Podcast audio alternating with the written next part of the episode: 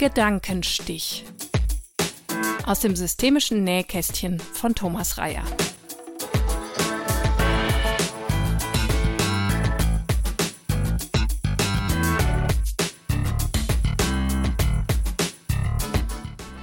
In dieser Folge geht es endlich mal wieder um systemisches Handwerk. Genau genommen um ein Ablaufschema, wie wir es als Orientierung für eine Session in künstlerisch-systemischer Prozessgestaltung vorschlagen.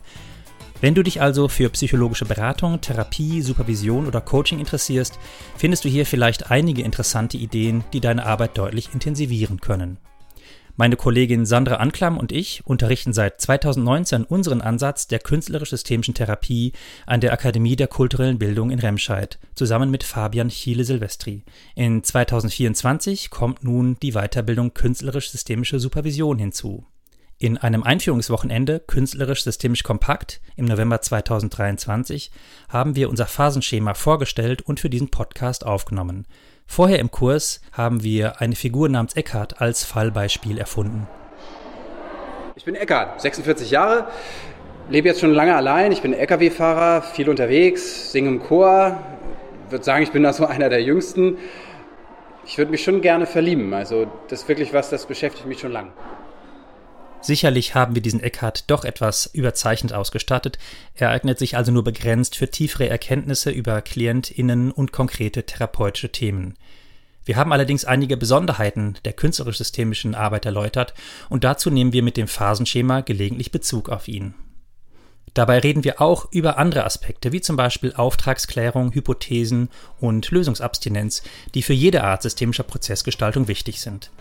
Wir haben natürlich auch Fragen und Gedanken der Teilnehmerinnen und Teilnehmer aufgegriffen, diese allerdings teilweise gekürzt.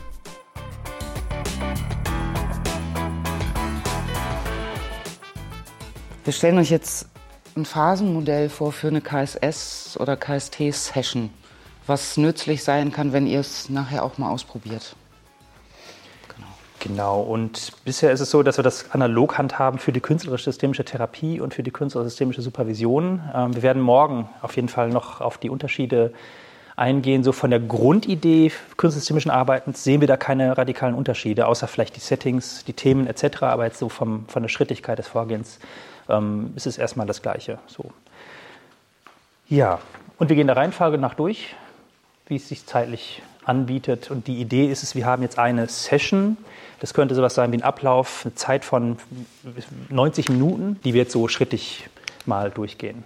Und ob es jetzt 90 Minuten sind oder eine Stunde oder zwei Stunden, das hängt natürlich von euren Arbeitskontexten jeweils ab, etc.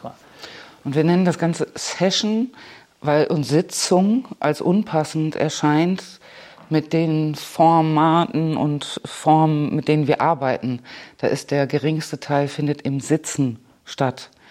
Uns ist noch nicht, ähm, ist noch kein klügerer Begriff eingefallen als Session, der hoffentlich schon einen Unterschied macht in der Beschreibung dessen, was da passiert in einer Therapie.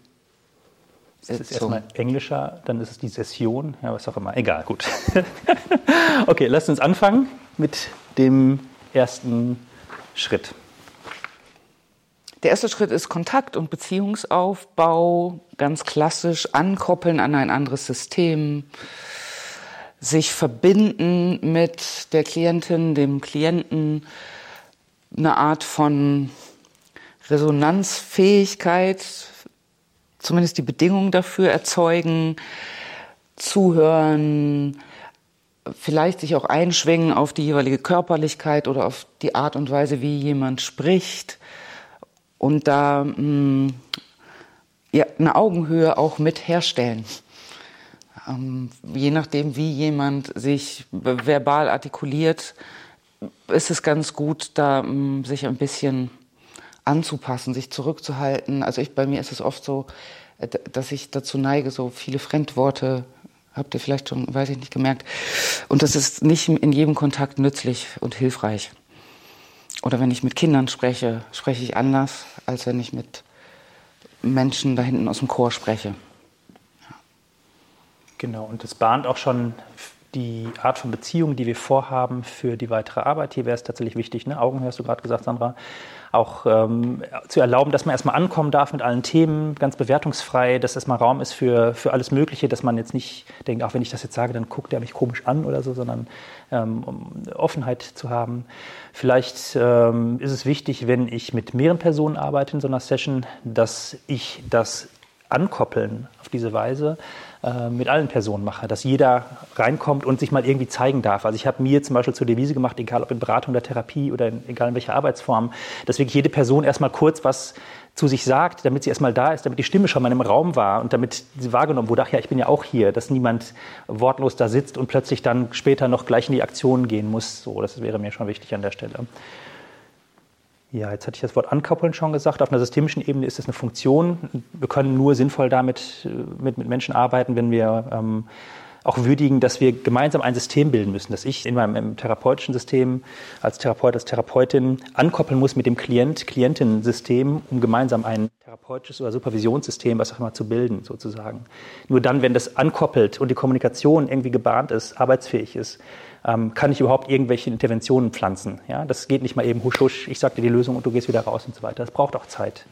Ja, und vielleicht noch ein Punkt zum Mattering? Genau, Mattering ist nicht nur in der Kontakt- und Beziehungsaufbauphase wichtig. Mattering als ein Wirkungsprinzip innerhalb von Veränderungsprozessen meint, das ähm, Erleben zu haben in der Welt, Bedeutung zu haben gemeint zu sein, wichtig zu sein, gesehen zu sein.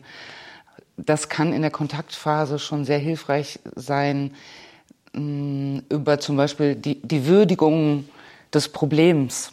Häufig ist es so, dass Leute sagen, ja, ich habe das und das Problem und es gleichzeitig wieder relativieren. Ich stelle mich halt so an oder andere haben das nicht. Ich weiß auch nicht, was mit mir los ist. Zu würdigen, dass das ähm, für die Person diese Bedeutung hat hilft, dieser Person auch Bedeutung zu geben. Genau. Und das ist, ein, finde ich, auch ein Thema von Haltung. Ähm, dass mir nicht scheißegal ist, wer da sitzt und was er mir erzählt und ich mich teflonisiere und alles an mir abperlen lasse, sondern auch durchlässig bin für das Erleben meines Gegenübers. Hm. Genau, diese Art von Durchlässigkeit. Jetzt haben wir gestern und heute viel über die Zeugin, Zeuginrolle äh, gemacht. Das ist hier noch nicht gefragt, dass ihr hier Zeuge oder Zeugin seid. Ähm, aber diese Art von, von Durchlässigkeit, diese Art von innerer Resonanz, auch sich selber in seinem Empfinden, in seinen Gedanken, die vielleicht auch scheinbar unpassend sind, hier schon ernst nehmen, das ist durchaus wichtig, weil das Teil der, der Hypothesen sein kann, zu denen wir noch später kommen. Also fühle ich mich wohl mit den Leuten oder gibt es irgendeine Art von Energie, die, die sich bei mir sammelt oder werde ich hungrig, wenn ich die reden höre oder was auch immer. Also das, das alles schon könnten schon Resonanzzeichen sein, die ich gebrauchen kann. So. Ja. Soweit zur ersten Phase. Gibt es gerade Fragen oder ist es soweit passend? Ich hänge gerade noch bei dem Ankoppeln. Also es ist ja, kann auch durchaus ja so sein, dass man, dass es dauert, bis man angekoppelt ist und dass man auch zwischendurch sich mal wieder ein bisschen entkoppelt, oder? Mhm. Also das ist ja eigentlich ein Dauerprozess, oder? Ja. Oder immer wieder prüfen auch. zu müssen nochmal, bin ich noch äh, gekoppelt oder äh, sind wir schon wieder voneinander weg? Ja. Genau, oder oder passt das Beziehungsmodell? Ne? Bin ich auf der Augenhöhe oder habe ich, wenn es mehrere sind, habe ich die alle im Blick oder, oder verschwindet mir da gerade jemand aus dem Kontakt und so weiter? Das sind alles äh, sicher gute Fragen. So. Ja, und zur Zeit lassen, da gibt es jetzt, kommt natürlich darauf an, mit welchem Stil ich mit Leuten arbeite. So bin ich da sehr schnell oder brauche ich Zeit, braucht mein Gegenüber Zeit. Aber es ist durchaus auch gut zu denken, dass das nicht in drei Minuten fertig ist, sondern dass man, auch wenn man nur eine Sitzung hätte sozusagen, dass man gut auch echt so zehn Minuten Zeit wirklich zum Miteinander warm werden auch, auch gut bedenken kann. Und das Warmwerden setzt sich noch ein bisschen fort in die nächste Phase, zu der wir gleich kommen tatsächlich. Ja. Und vielleicht machen wir das auch. Dann kommen wir zur Phase 2.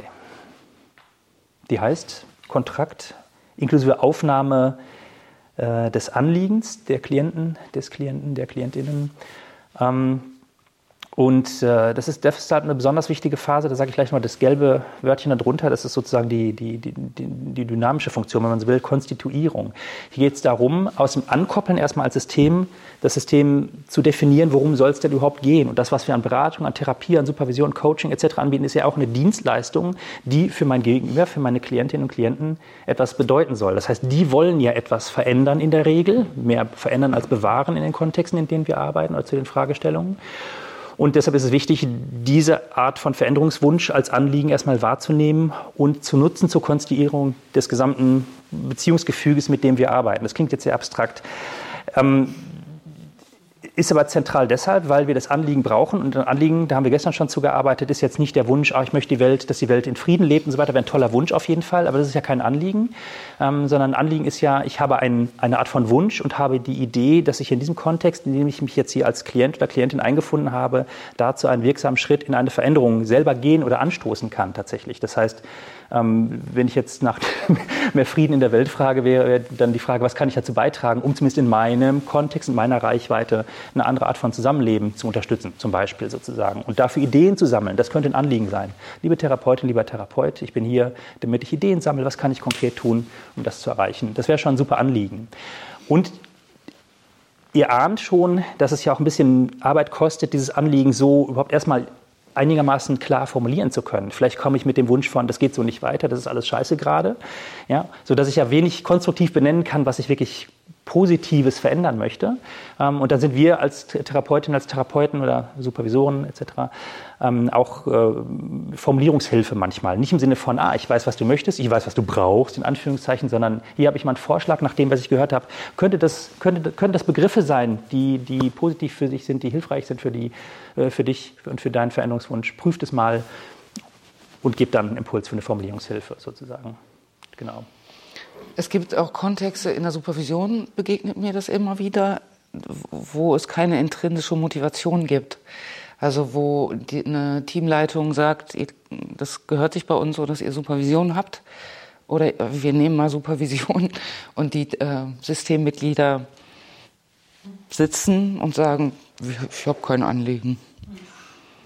So, das ist nicht so selten im, im Supervisionskontext. Dann bedarf es äh, genau noch Mh, mm, erstens Fantasie, zweitens Geduld ähm, und drittens unterschiedliche Angebote zu machen. Okay, was könnte, wie könnten wir für Sie die Zeit sinnvoll nutzen? Gibt es irgendein Thema, was wir miteinander angucken können? Und genau, und das kann mitunter zäh sein. Also es dauert unterschiedlich lang. Ja. Mhm. Und es kann auch sein, dass man erstmal auch einen Schritt seines Weges gegangen sein muss, um dann ähm, zu wissen, was kann jetzt ein Anliegen sein für mich sozusagen. Ne? Bei dem Beispiel denke ich auch, naja, vielleicht ist es gut, die Leute erstmal mitzunehmen und sie wissen, in welchem Rahmen man was erarbeiten kann in Supervision und kriegen dann unterwegs auch Wünsche, ah, das wäre doch ein interessantes Thema, egal ob groß oder klein. So, ne? Was ja. machst du denn, wenn jemand immer wieder in Widerstand geht und sagt, also, ne, wie du gerade auch gesagt hast, positiv formulieren, ich musste gerade so ein bisschen an die Arbeit denken, mhm. ähm, wenn du versuchst, da was rauszuarbeiten, was Positives, ähm, und da kommt immer nur also man macht Formulierungsvorschläge und dann kommt immer nur, äh, ach nee, das, ich, das ist doch alles scheiße, es lohnt sich ja sowieso nicht für mich, das und das zu machen. Also wie komme ich denn durch... Was lohnt sich denn stattdessen? Was? Was lohnt sich stattdessen? Ja, kommt, also da kommt dann nichts. Also es kann eine gute Devise sein, die Ziele kleiner zu stecken. Das ist äh, gerade, wenn wir jetzt, jetzt haben wir als Modell erstmal, dass wir eine Session, einen Termin haben, aber wenn es um längere Episoden geht, meine Supervision zum Beispiel, hätte es ja auch die Idee, man trifft sich, was ich alle sechs, sechs Wochen und hätte längere Zeit am Thema zu arbeiten, dass es auch sein kann, dass erstmal so kleinere Vorhaben ähm, probiert werden, sozusagen wie ein Quick Win, ah, da komme ich schon einen Schritt weiter und teste sozusagen, ist das ein Rahmen, in dem ich was Sinnvolles erarbeiten kann und kann dann mit den nächsten Schritten die, die, die Ziele größer setzen sozusagen. Grundsätzlich glaube ich, ist es ein gutes ja, eine gute Devise, so Anliegen kleiner zu dimensionieren, dass man da erstmal einen Schritt einen Anfang nehmen kann und kommt dann schon weiter und kann dann den nächsten Schritt gehen, als man sagt, oh, ich will jetzt die ganze Welt retten und merkt morgen schon, nee, das kann, schaffe ich ja gar nicht alleine, ja, und, äh, und gebe es dann sofort wieder auf, so ungefähr. Und es könnte sein, dass bei dieser Art von Dynamik, was du beschreibst, dass das möglicherweise ein Schritt ist, okay, dann fangen wir ganz, ganz klein an, nur, nur für heute Nachmittag eine Verbesserung ja. zu erzeugen, noch gar nicht die Welt retten. Was könnte das sein? Manchmal klappt das. Das Genau so. Und wenn, wenn man nichts will, dann will man nichts. Dann muss man auch vielleicht aufgeben und sagen, okay, dann, dann ist das halt nicht der Rahmen für eine Veränderung heute, vielleicht beim nächsten Mal. Ähm, würde ich raten, jetzt bin ich gerade beim Kontext Supervision gelandet, da auch gelassen mit umzugehen, zu sagen, ja, dann, dann machen wir das heute nicht. Vielleicht noch eine Ergänzung zum Thema Widerstand. Das ist, äh, ist, ist, nämlich ganz schön, weil das muss ja nicht ein aktiver Widerstand gegen unser Angebot sein, sondern vielleicht ist es nur, ich, glaube, das ist von Gunther Schmidt, ne? irgendwie das ist erstmal eine interessante Information, dass in der Beziehung zu der Person, die den Prozess führt, nochmal der Auftrag zu klären ist. Und da sind wir mittendrin. Das heißt, man muss vielleicht auch ein bisschen, bisschen verhandeln und ein bisschen, bisschen Angebote machen, dass überhaupt ein Spielraum da ist, um, Widerstand aufzulösen. Und wenn jemand kategorisch Nein sagt und aufrecht Nein sagen kann, ja, dann ist doch schön. Dann kann doch jemand Nein sagen. Das kann ich halt respektieren dann. So. Und dann ist für mich auch Nein. Ja. Aber wir sind ja noch gar nicht beim Auftrag. Jetzt waren wir erst bei den Anliegen. Ähm, und Anliegen ist schon mal schön, aber Anliegen ist noch nichts gesagt. Ja, wenn Person, wenn jetzt jemand zu mir kommt, ja, Thomas, ich habe ein Anliegen. Sag, ja, schön, mach das doch, cool. Drück dir Daumen. Viel Glück. Tschüss. Ja, weil das ist ja noch nichts für mich, weil wenn Person Anliegen hat und sich überlegt, was kann ich selber dazu beitragen, selbst wenn ich ein bisschen mitgeholfen habe beim Formulieren, dann ähm, ist das alles prima. Und jetzt kommt der Auftrag an uns als TherapeutInnen oder SupervisorInnen oder BeraterInnen, ähm, der nämlich benennt, zu welchem Teil dieses Anliegens können wir denn eine Hilfestellung leisten? Ähm, und je präziser Klientinnen und Klienten das benennen können, desto feiner ist das natürlich für uns. Wenn sie sagen können, ah, ich will, ich will die Welt um mich herum harmonischer und friedvoller machen und ich glaube, da und da und da können sie mir helfen, wenn sie mir Ideen entwickeln helfen, Perspektivwechsel und mal kritisch hinterfragen, ob das gut ist, was ich vorhabe. So habe ich einen Leitfaden, kann ich genauso machen, so in der Art. Und manchmal ist es einfach nur so, helfen Sie mir auf dem Weg, ist auch eine Erlaubnis und ein Auftrag. Ja? Damit kann ich ja was anfangen, wenn das Anliegen gut definiert ist. Ähm, aber dieser Auftrag ist notwendig, weil erst dann, vorher war alles ein nettes Gespräch miteinander, erst dann bin ich in der Rolle eines Therapeuten oder Supervisors oder Coaches oder was auch immer. Vorher bin ich das noch gar nicht. Vorher ist es noch fast ein Gespräch in der Tür, aber erst dann habe ich die Erlaubnis, mit der Person zu arbeiten, zu dem Thema zu arbeiten, vielleicht auch zu anderen Themen nicht zu arbeiten, wenn die nicht im Rahmen des Anliegens auftauchen. Ähm, und das ist der Schlüssel, weil ohne diesen Auftrag und deshalb ist es, äh, reite ich so drauf rum, weil es wichtig ist, den zumindest einigermaßen klar zu benennen, habe ich keine Erlaubnis. Und damit sind die Rollen gar nicht klar. Dann eier ich nur rum wie ein gut Mensch, äh, gutmeinender Mitmensch, so wollte ich sagen, wie ein gutmeinender Mitmensch, der hilfreiche Ideen hat, aber nicht den Prozess führen darf. Wenn ich jetzt, wenn ich den Auftrag habe, dann bin ich der Chef oder die Chefin in dem Setting und dann übernehme ich die Führung von da an und begleite meine Klientinnen und Klienten hier durch. Ich finde es total ähm, interessant und auch schwierig zugleich, sich nicht selber in Auftrag zu nehmen. Mhm. Ich äh, würde, vielleicht tendiere vielleicht auch noch ein bisschen dazu, das dann schon direkt zu hören und zu sagen, ja, alles klar. Und ähm, da hänge ich gerade so, wo ist dann eigentlich der Punkt, wo ich merke, okay, wann ist denn das jetzt ein Auftrag und wann ist es noch erstmal ein Anliegen? Ne, wann, klar kann man sagen, ja, was ist jetzt Ihr Auftrag an mich? Oder was ist jetzt mein Auftrag für heute zum Beispiel. Ähm, und wenn ich es aber nicht verbalisiere, wie finde ich es dann raus?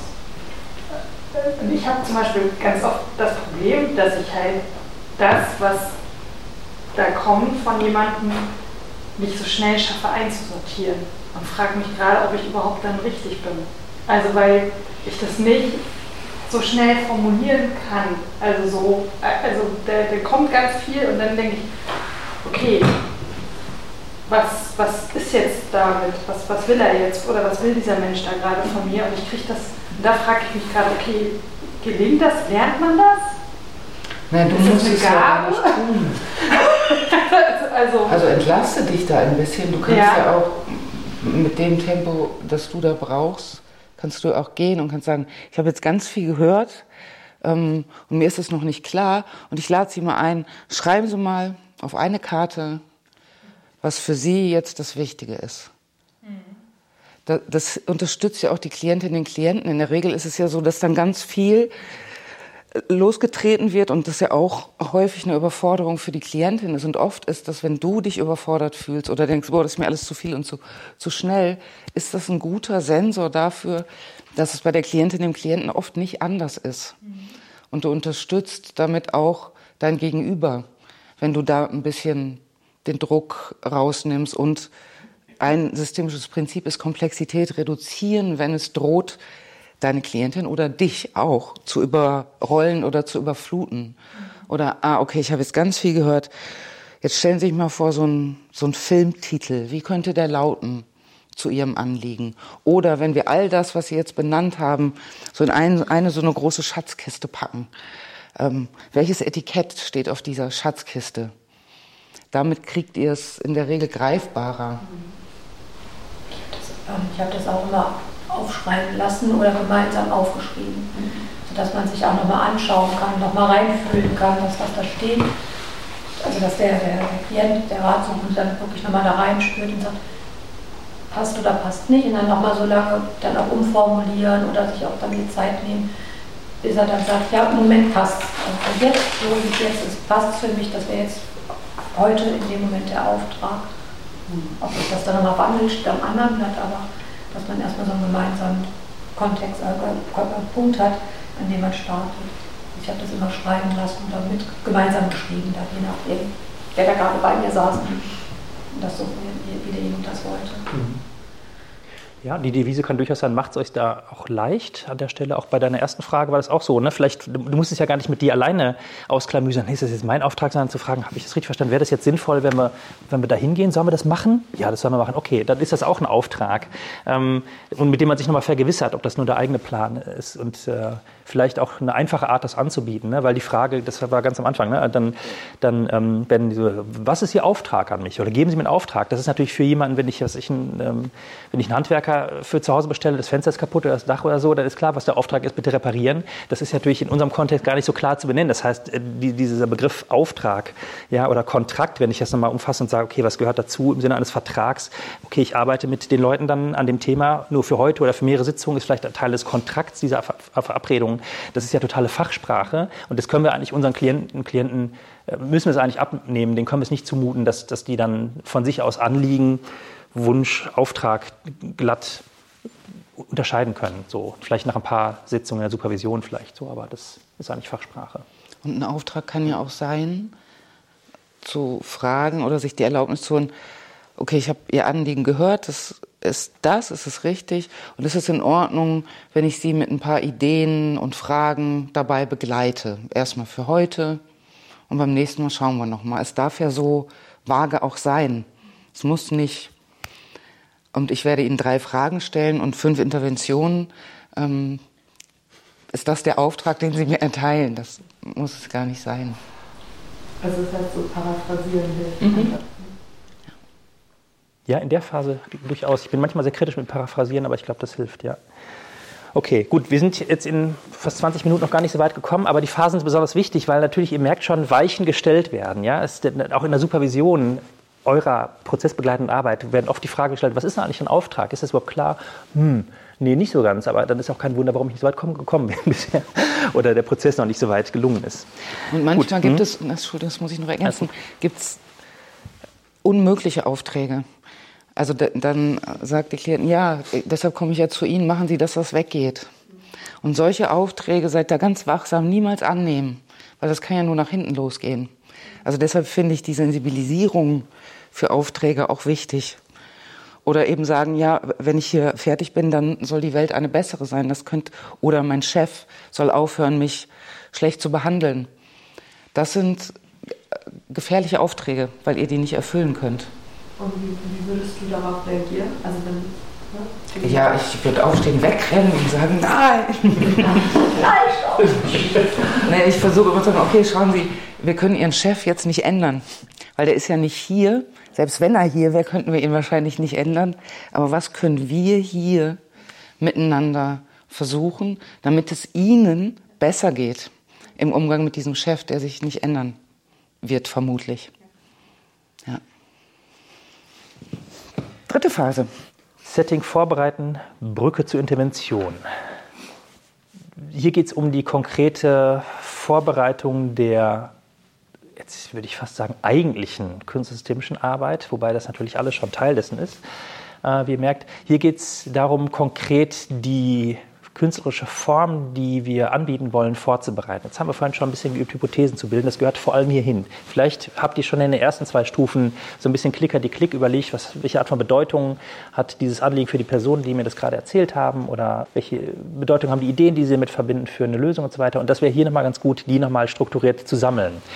In Form von Hypothesen. Jetzt würden wir oder könnten wir gut nochmal die große Welt der systemischen Hypothesen betreten, die nochmal sehr viel komplexer sein dürfen als das, was wir geübt haben, die auch im besten Sinne nochmal den Kontext, in dem eine Person oder Personen das beschreiben, was sie gerade erleben. Das heißt, es hat durchaus einen Sinn, den Kontext mitzudenken, in welcher Lebenssituation sind sie, in welcher institutionellen Situation sind sie, ähm, welche Beziehungen, welche Bedeutungsgebungen sind da drin, die auch Einfluss haben auf das, was die Menschen erleben oder vielleicht auch verändern wollen. Was hat das vielleicht für einen Einfluss wenn man den Kontext der zeitlichen Entwicklung hinzunimmt, dass sie gerade heute das Anliegen so benennen und nicht schon letztes Jahr oder erst auch nicht erst nächstes Jahr, sondern gerade heute, dass, dass da sinnvolle Prozesse am Werke sind, die genau das unterstützen sozusagen. Ja, das heißt, bei Hypothesenbildung wäre schon wichtig, sehr, sehr weit zu schauen über Zusammenhänge und Bezüge und Rückbezüge an dieser Stelle. In der systemischen Welt äh, hat man dann äh, gerne den Begriff zirkuläre Hypothesen dafür, nicht weil man sich wirklich viel im Kreis drehen kann mit Hypothesen, das vielleicht auch, aber sondern dass die Hypothesen nicht Wenn-Dann-Logiken denken, sondern Gleichzeitigkeiten, sehr komplexe Zusammenhänge ähm, und Wechselseitigkeiten mitdenken. Ich glaube, da steige ich jetzt gar nicht so drauf ein, aber ich, nur die Einladung, das ist nochmal ein eigenes, eigenes Ge Gewerk, was man, was man üben darf äh, über die Hypothesen. Und gleichzeitig haben wir relativ wenig Zeit, Hypothesen großartig zu bilden, weil es ja darum gehen kann, vielleicht in wenigen Minuten schon mal ein erstes Gerüst von Hypothesen zu haben, was für eine Person nämlich hilfreich sein könnte. Genau, im besten Fall schicke ich ja nicht die, die Klientin eine halbe Stunde raus ähm, und sage, komm wieder, dann ist mir was eingefallen, sondern das läuft währenddessen. Und die Hypothesen ähm, und die Idee dazu, was ich anbiete, sollen einen Zusammenhang haben zu einem Prinzip von ähm, Low Skill, High Sensitivity, so heißt das. Also die Idee, dass wenn wir jetzt an unseren gerade erfundenen Eckart Lkw-Fahrer denken, der hat vielleicht nicht viel oder gar keine künstlerischen äh, Erfahrungen im Gepäck, singen. Also er ist im Chor, okay, das könnte auch eine Brücke sein äh, für eine Hypothesenbildung. Wenn wir aber die Idee haben, okay, es könnte sein, dass es vielleicht gut ist für den, was mit den Händen zu machen oder für ihn es gut ist, ähm, in ein szenisches Spiel zu kommen, dann soll es ein Format sein, Low Skill, also das anknüpft oder mit einer Vorannahme verbunden ist, der muss nichts können dafür, dass er mit diesem Material oder mit dieser Form arbeitet. Der muss nicht schon drei Ausbildungen gemacht haben damit er mit dem Material was anfangen kann. Das ist ein wichtiges Prinzip, weil bei vielen künstlerischen Medien haben Leute Schiss, weil das resoniert mit häufig schwierigen Erfahrungen aus Schulzeiten. Du kannst nicht singen, du kannst nicht malen, du kannst nicht tanzen. Da können wir wahrscheinlich alle Lieder von singen. Genau. Und deshalb Low Skill, aber High Sensitivity mit der Idee, es muss einen hohen ähm, sinnlichen Attraktionsgrad haben. Ähm, also es sollte was sein, wo ich denke, die Fantasie habe, ah, also ein Klumpen Ton kann ich mir beim Äcker total gut vorstellen, zum Beispiel. Oder es kann auch was du kannst dir auch vorstellen, es sind Seifenblasen. Aber das gehört mit zur Hypothesenbildung. Nicht nur in Bezug auf sein Anliegen, sondern auch auf den künstlerischen Rahmen, den du zur Verfügung stellst.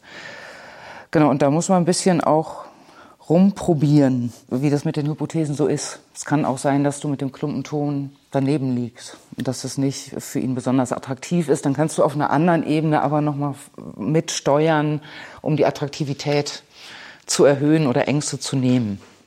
Wichtig bei der Materialauswahl oder auch bei der Hypothesenbildung wäre nicht, es geht nicht darum, dem Klienten, den KlientInnen eine Lösung zu präsentieren. Ich muss gar nicht schon denken, wie könnte die Lösung für die aussehen, damit ich ein Material finde. Ja, also befreit euch bitte von dieser Idee. Ich ertappe mich manchmal auch davon, dass ich das auch gerne denke, ganz lösungsfokussiert, aber das, das, das hilft überhaupt nicht weiter. Wir betreten ja hier ähm, eine Art von Übergangsraum, den wir eigentlich anbieten wollen. Und da sind so viel, ja, so viel Unplanbares mit gemeint. Das heißt, es ist viel einfacher und besser für meine KlientInnen, wenn ich da etwas anbiete, wo ich eben nicht noch eine Lösung mit verbinde, sondern erstmal, erstmal Verunsicherung stifte. Anschlussfähiges Material Material auf eine Art und Weise, vielleicht mit dem Ton oder was auch immer, und eine Aufgabenstellung, wo es vielleicht hingehen kann, aber nicht mit der Idee von, du musst es jetzt lösen, du musst jetzt deine Lösung kneten, formen, was auch immer, ja, sondern ähm, so, dass ich das Motiv anbiete. Ne?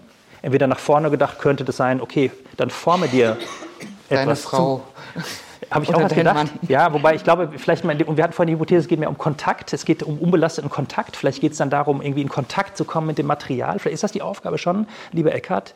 Äh, hier haben Sie den Tonklumpen. Es geht darum, wirklich, gehen Sie in den Kontakt mit dem Klumpen und leben Sie alles an Kontakt aus, was Sie können. So, weiß nicht, das wäre vielleicht schon ein Beispiel. Und das wäre im Sinne der, der kunstsystemischen Arbeit die bessere Aufgabe, als zu sagen, formen Sie sich Ihre Traumfrau. Aber dieser Kontakt, dieses Kontaktangebot ist genau vielleicht die Erfahrung, die, die viel mehr erlaubt. Oder wenn, wir hatten auch die Hypothese, es geht vielleicht auch um eine vergangene Beziehung. Okay, dann nehmen wir keinen Klumpen, dann nehmen wir halt irgendwie verhedderten Seilhaufen, der ist total geknotet und lieber Eckart, hier ist ein Haufen von Seile, es geht um Loslösen. Äh, bitte trennen Sie mal die Seile voneinander. Was machen Sie für Erfahrungen dabei? Und dann halten wir erstmal die Klappe so. Jetzt sind wir schon in der ästhetischen Phase mit den Ideen. Aber all das zu denken und nicht vorweg zu planen und nicht minutiös zu wissen, was da passiert, das ist der, die Kunst der leider doch sehr kurzen Phase, in der wir das hypothetisieren und kurz entwerfen können. Und wir haben tatsächlich am Ende praktischerweise wirklich nur wenige Minuten in der kunstsystemischen Arbeit dafür. Genau. Jetzt haben wir länger darüber geredet, als man machen kann, aber vielleicht ist es wichtig, das Prinzip zu verstehen. Fragen? Äh, ich kenne das ja. Das passiert alles gleichzeitig, ne? Genau. Also vom Multitasking. Zuhören, gleichzeitig Hypothesen, gleichzeitig überlegen, Ton oder Seile oder Malen. Alles gleichzeitig.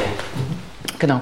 Und es ist durchaus statthaft, auch zu sagen, liebe Klientin, ich habe jetzt ganz viel gehört, ich habe schon eine Idee. Ich würde Sie einmal noch mal kurz rausbitten. Ich würde gerne was vorbereiten ähm, für ein kleines Experiment, zu dem ich Sie einladen möchte. Das geht auch. Ähm, und dann hast du Zeit. Ein bisschen mehr. Das habe ich schon oft gemacht.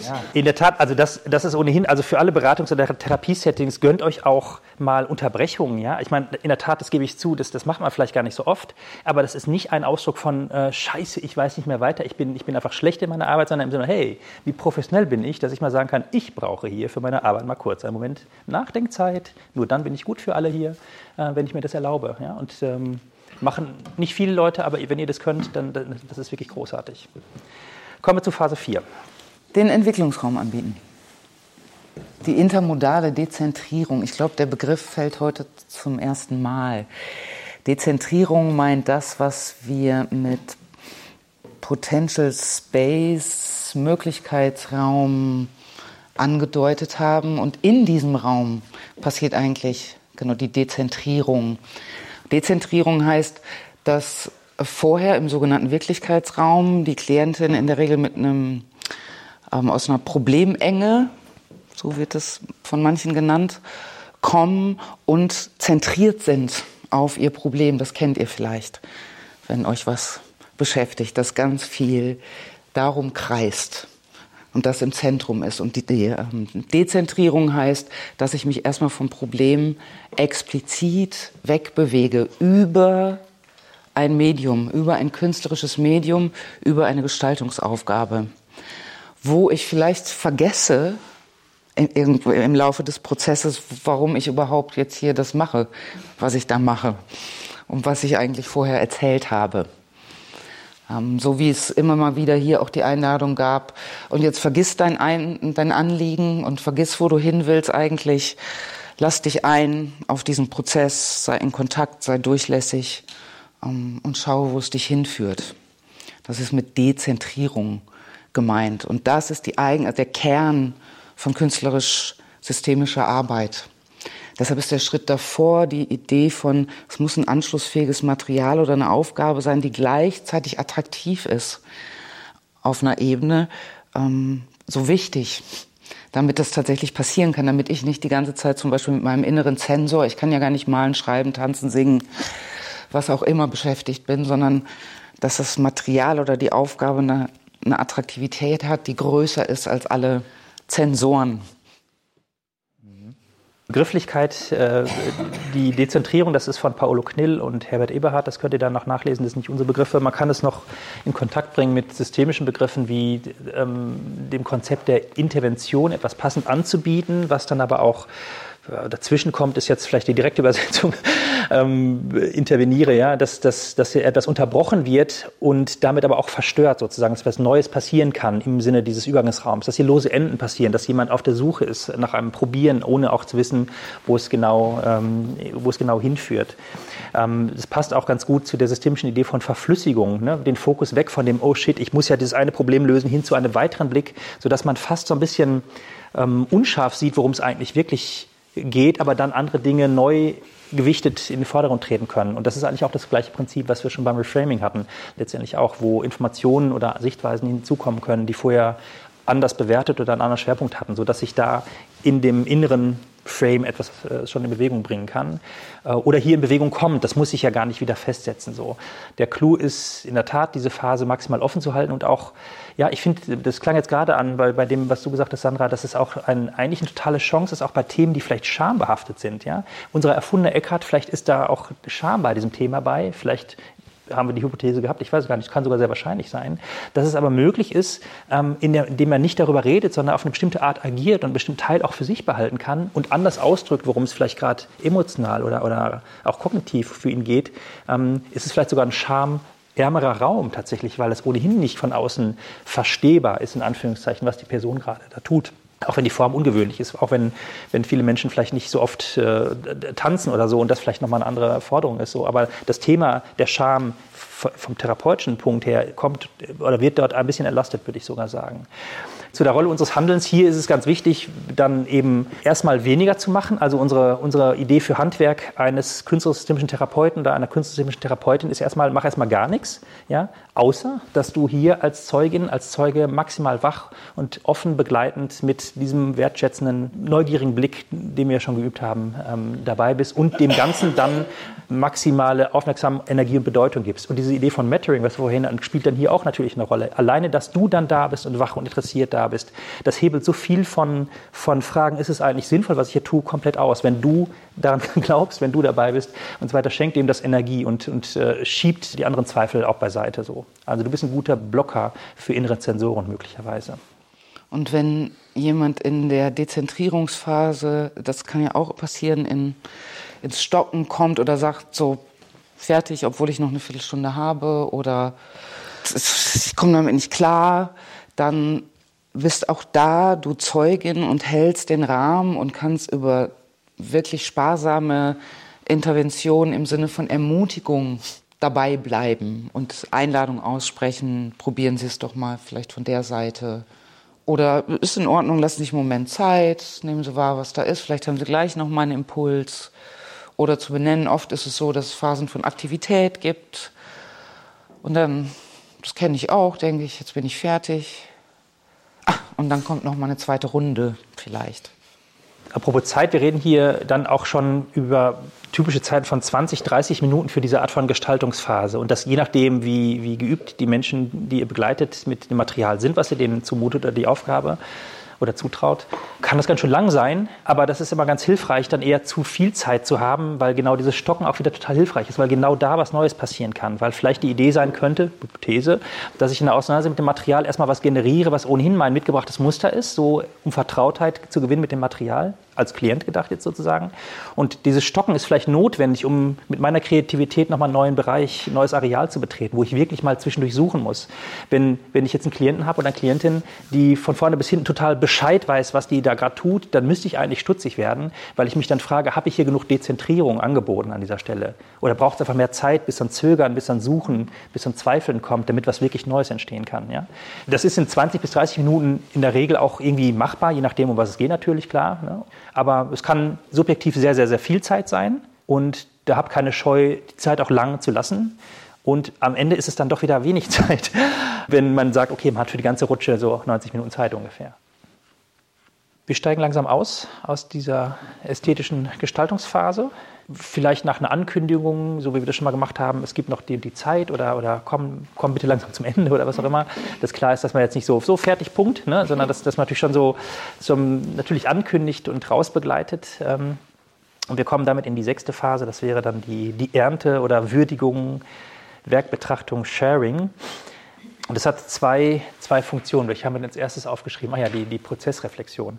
Erstmal der Punkt, was wir auch schon äh, geübt haben, erstmal auch würdigen, dass da was entstanden ist. Und sei es auch entweder ein konkretes Werk, so wie habe auch hab schon Dinge gebaut, gewerkt hier, ähm, dann das kann man ja dann erstmal auch nicht einfach wegfegen, sondern es ist jetzt erstmal da, das, das braucht auch Raum. Oder wenn, wenn es vielleicht ähm, etwas Vergängliches war, sagen wir, wie, wie, wie, wie, wie eine Bewegung oder, oder ein Klang oder so, dass man da auch erstmal auch innehält und innerlich nochmal die Reise durchgeht im Sinne von, ah, da war ja gerade was Bedeutsames und dem spüren wir erstmal nochmal nach. Ich finde bei der Werkbetrachtung noch wichtig, also bei Knill auf jeden Fall, und ich finde das hilfreich, ähm, wenn tatsächlich etwas Materielles entstanden ist, gemeinsam mit der Klientin, dem Klienten Schritt zurückzutreten und gemeinsam sich das Werk anzuschauen und gemeinsam in einen Reflexionsprozess zu kommen. Wie ist es Ihnen denn ergangen dabei oder was sehen Sie, welche Farben, wo gibt es Verdichtung, also auf einer Ebene von Beschreiben, ich sehe, zu gehen äh, und dann auf eine Ebene einzuladen von Sharing, wie ist es Ihnen ergangen, wo gab es Stolpersteine, wo waren Sie im Flow, können Sie für sich so besondere Punkte benennen in diesem Prozess. Und ich bin dabei immer noch in der Reflexion des äh, künstlerischen Prozesses, noch nicht bei und welche Verbindung sehen Sie da zu Ihrer Traumfrau oder zu Ihrem Anliegen oder zu was auch immer, sondern wirklich das würdigen, was da entstanden ist. Und durchaus mit all der Expertise, die du mitbringst aus deiner künstlerischen ähm, Heimat oder Referenz von Beschreibungen, Kompositionen. Ähm, da bist du auch eingeladen, Aspekte, die dir auffallen, die der Klient, die Klientin nicht benennt, vielleicht zu highlighten. Sehen Sie, dass es da da gibt's die gleiche Form, die spiegelt sich da nochmal, das ist ja auch interessant. Oder Sie haben ganz klein angefangen und jetzt sind Sie ganz groß geworden. Da unterstützend zu sein im ästhetischen Beschreiben. Wozu wir ausdrücklich nicht einladen wollen, ist, dass es hier um ein Ausdeuten geht oder um ein Rechtfertigen der Hypothese. Und ah, siehst du, ich habe da recht, die können Sie neue Hypothesen haben oder welche wegschmeißen. Alles gut, mach das für dich. Es gibt vielleicht Ausnahmen, wo vielleicht eine Idee hilfreich sein könnte, aber das wäre schon wieder eine Intervention, die man sich extrem gut überlegen muss, ob man das tut. Und meist liegt man damit falsch oder behindert die Wirkung der offenen Enden aus der ästhetischen Gestaltungsphase. Inwieweit ist es gut, frage ich mich jetzt gerade, da jetzt auch von Seiten der, der Person, die es gemacht hat, da jetzt in so wieder in so ein kognitives Analysen, in so eine Analyse reinzukommen und sich das selber zu erklären, was habe ich denn da gemacht und was bedeutet das? Was bedeutet das nicht? Fragen. Beschreiben. Das ist ein Unterschied. Nee, ich, ich, ich beschreibe das gar nicht, sondern äh, also ich, ich habe mich jetzt so gefragt, äh, weil wir das jetzt ja auch so gemacht haben mit dem Authentic Movement. So, ne? wir haben immer so nachgespürt, mhm. aber wir haben gar nicht so sehr stark darüber nachgedacht, im Sinne von, was habe ich denn jetzt eigentlich alles gemacht? Weil da komme ich ja sofort wieder in so ein Konzept, ne? selber in so in meine Gedankenschleifen rein. Mhm. Gibt es dafür dann auch, dann auch gar keine Raum, oder? Fürs Denken? Mhm. Doch. Äh, es kommt ja noch die Abschlussphase was eine Brücke ist, ähm, wo du eingeladen bist, zu fragen nach, haben Sie zu dem, was Sie gerade erlebt und gemacht haben, Ideen? Gibt es für Sie, sehen Sie Zusammenhänge zu Ihrem Anliegen? Oder Sie haben vorhin benannt, da waren Sie, ähm, weiß ich nicht, weil Sie hartnäckig waren, sind Sie noch dran geblieben. Kann das für Sie eine Analogie im Alltag sein? Oder kennen Sie das von sich? Ist das was, was Sie vielleicht ausbauen können? Könnte das dienlich sein für Anliegen? Also darum, genau darum geht's dann in dieser Abschlussphase, ähm, den Transfer zu bahnen, auch in den Alltag und zu schauen, was aus dem, was jetzt vielleicht gar nicht erstmal nichts damit zu tun hatte, hat vielleicht doch was damit zu tun. Also welche Ressourcen habe ich da auch gezeigt im Umgang mit Material und kann, wie kann mir das dienen im Umgang mit meinem Thema oder meinem Anliegen? Können das alle Menschen? Ich finde, das ist ja auch, das, ja, das setzt ja auch was voraus und das ist ja gar nicht so leicht, dass was vermeintlich ja irgendwie gar nichts miteinander zu tun hat, dann wieder zu koppeln und zu sagen, ja doch, eigentlich sehe ich da Parallelen oder ah ja, da habe ich mich gerade an das und das erinnert gefühlt. So. Das setzt ja schon auch was voraus, oder?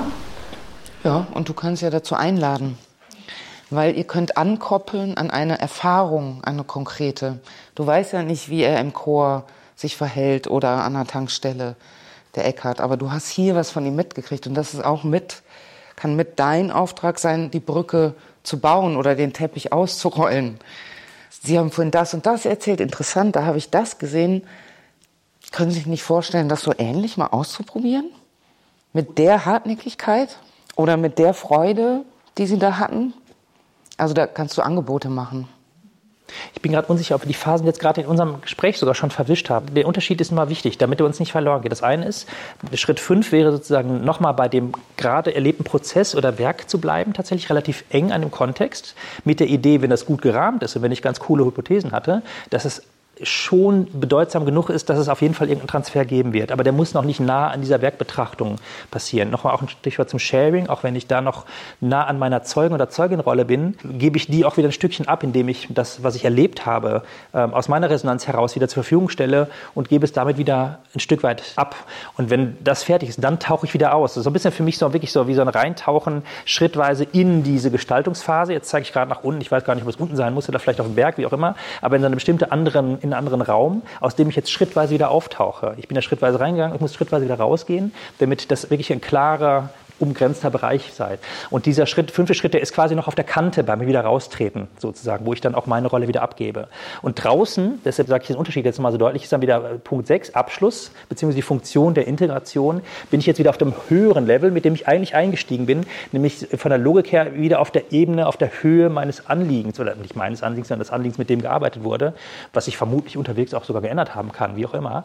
Und da kann ich dann wieder logischerweise Bezug drauf nehmen auf die Sprache, die wir da gesprochen haben. Das wurde jetzt auch schon gerade nochmal genannt. Und die Frage wäre jetzt tatsächlich, wie weit muss es denn aber schon transferierbar vorgekaut werden? Da bin ich mittlerweile das, das war für mich auch ein Lernprozess gewesen, auch echt viel gelassener geworden oder vielleicht weniger anspruchsvoll. Ich glaube, dass die Klientinnen und Klienten schon was haben wollen, was sie gerne mitnehmen wollen, wissen, wie sie es machen. Aber ich werbe auch, vielleicht auch Teil meiner Haltung dafür, das nicht zu viel zu erwarten, was man direkt mitnehmen kann als konkrete Handlungsidee. Weil, erinnert euch dran, ich hatte schon zitiert, alles von Schlippe, die Therapie ist das, was zwischen den Sitzungen passiert oder zwischen den Sessions, wenn man diese Sprache sprechen will.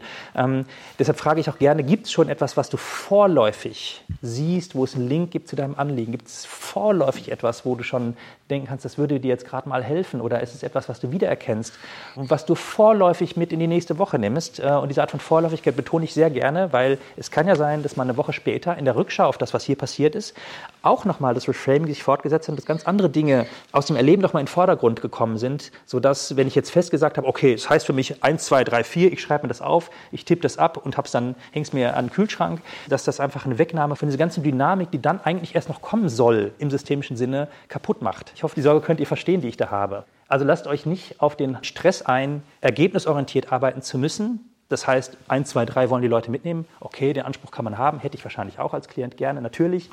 Und dennoch ist der eher hinderlich als nützlich. Ich hoffe, das ist deutlich geworden, warum ich das denke. Das finde ich extrem schwer. Mhm. Gerade wenn, wenn die, die Ratsuchenden ja tatsächlich das, mit dieser Erwartungshaltung mhm. auch immer vor einem sitzen und dann mhm das, das, du sagst ja selber, es ist ein Lernprozess und ähm, ich glaube, der dauert aber auch lange. Also ja. bei mir.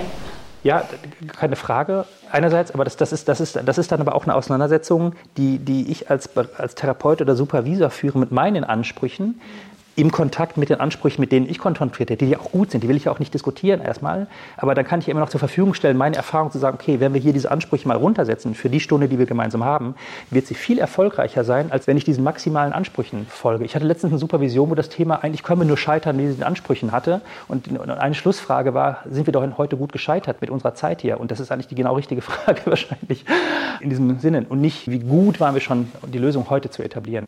Und vielleicht noch ergänzend, wenn ihr gleich in die Sessions geht, ist es tatsächlich hilfreich, räumlich auch die Phasen zu unterscheiden.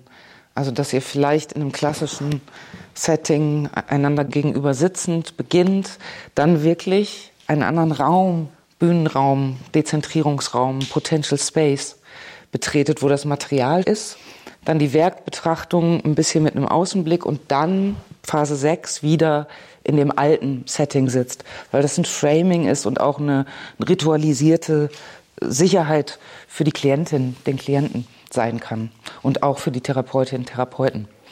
Ja, krass jetzt. Ich dachte, wir sprechen das in 20 bis 25 Minuten mal durch und sind fertig. Das gelingt mir oft nicht. Aber ich merke auch, dass da viele Themen zusammenkommen aus der systemischen Arbeit, die dann doch vielleicht wichtig sind, dass man sie nochmal betont, wie die hier eingefädelt sind. Ich weiß gar nicht, ob das dann in der Gänze hilfreich ist, aber das Schema finde ich eigentlich banal. Du fängst irgendwo an, tauchst ein, tauchst wieder auf und fertig. Und gleichzeitig haben wir bestimmte Aspekte betont, die ein interessanter Dreh sind, der gar nicht viel Handeln braucht, aber ein klares Bewusstsein über das, was wir tun.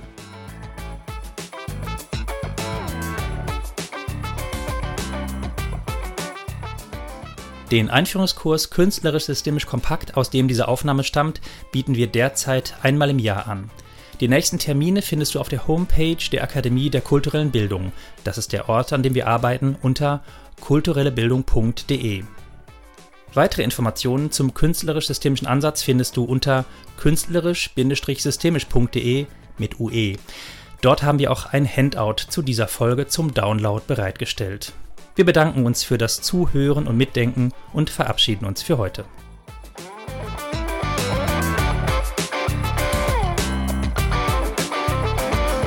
Gedankenstich. Aus dem systemischen Nähkästchen von Thomas Reyer.